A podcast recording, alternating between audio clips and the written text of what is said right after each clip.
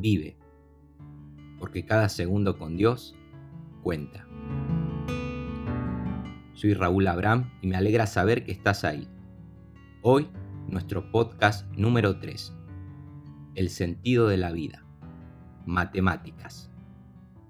Todas las cosas son fastidiosas más de lo que el hombre puede expresar. Nunca se sacia el ojo de ver ni el oído de oír. ¿Qué es lo que fue? Lo mismo que será. ¿Qué es lo que ha sido hecho? Lo mismo que se hará y no hay nada nuevo debajo del sol. ¿Hay algo de que se puede decir, he aquí esto es nuevo?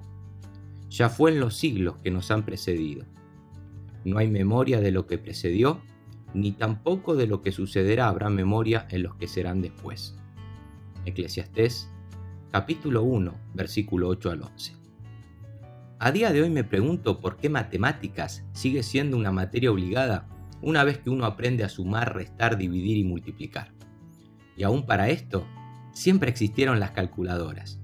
Científicamente está comprobado que son más rápidas y precisas que el cálculo mental.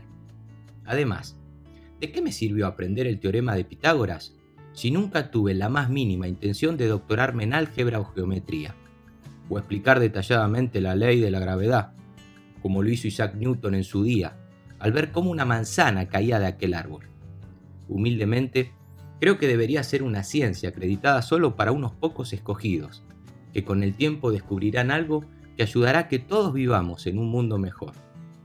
Aún recuerdo el primer y segundo año de bachillerato, esas clases interminables en las que el profesor comenzaba escribiendo un número, al que luego le añadía letras, símbolos y todo para llegar finalmente a un resultado que en lo personal no me aportaba nada, ni como estudiante ni mucho menos como ciudadano de aquel país. Ah, insoportable. ¿Para qué me sirvió todo eso?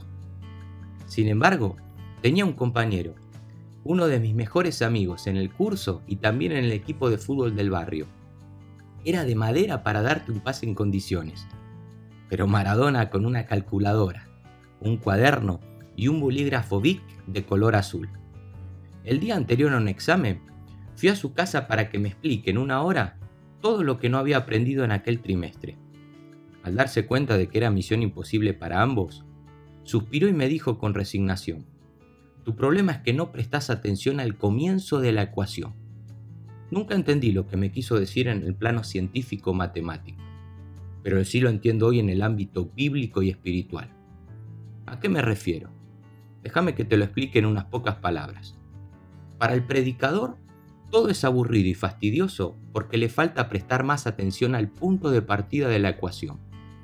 Hay un factor, o mejor dicho, el factor, que es determinante para resolver su paradigma debajo del sol. No hay satisfacción, declara. Todo es tan tedioso, imposible de describir. No importa cuánto veamos, nunca quedamos satisfechos. No importa cuánto oigamos, nada nos tiene contentos. Y si no, Mira el teléfono desde donde me estás escuchando ahora.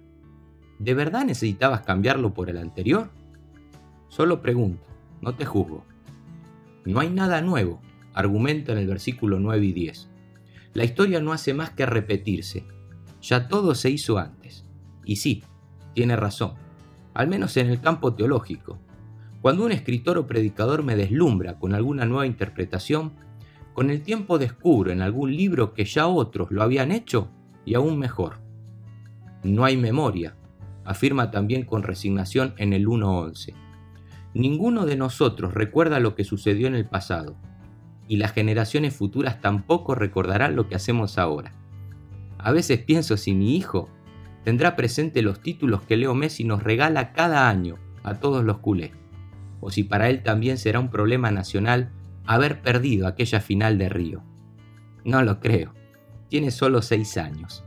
En resumidas cuentas, da igual lo mucho que te afanes, mañana todo seguirá en su lugar.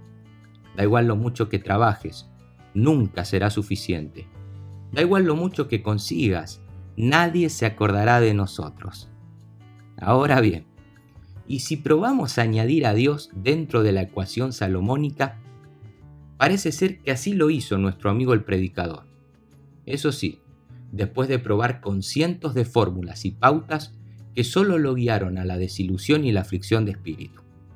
Así lo podemos corroborar al final de este libro. El fin de todo el discurso es este, escribe en el capítulo 12, verso 13. Teme a Dios y guarda sus mandamientos, porque esto es el todo del hombre. ¿Lo ves? Nada es igual si Dios entra en la ecuación. A lo mejor Él es el algoritmo que te falta poner para que todo tu cálculo tenga sentido y valor. Te aseguro que llegarás a deducciones insospechadas que traerán satisfacción plena a tu alma.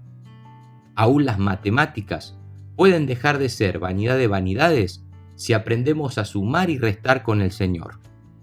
Borra el pizarrón y empezá de nuevo. No esperes como Salomón para recapacitar recién al final. Fue un pésimo estudiante, a pesar de toda la sabiduría que tuvo otorgada por Dios. Agregale hoy a tu fórmula Mateo 6:33 y después me contás. ¿Te parece? Te dejo solo y en silencio para que te puedas concentrar mejor. Que tengas un buen y productivo cálculo. Hasta la próxima semana.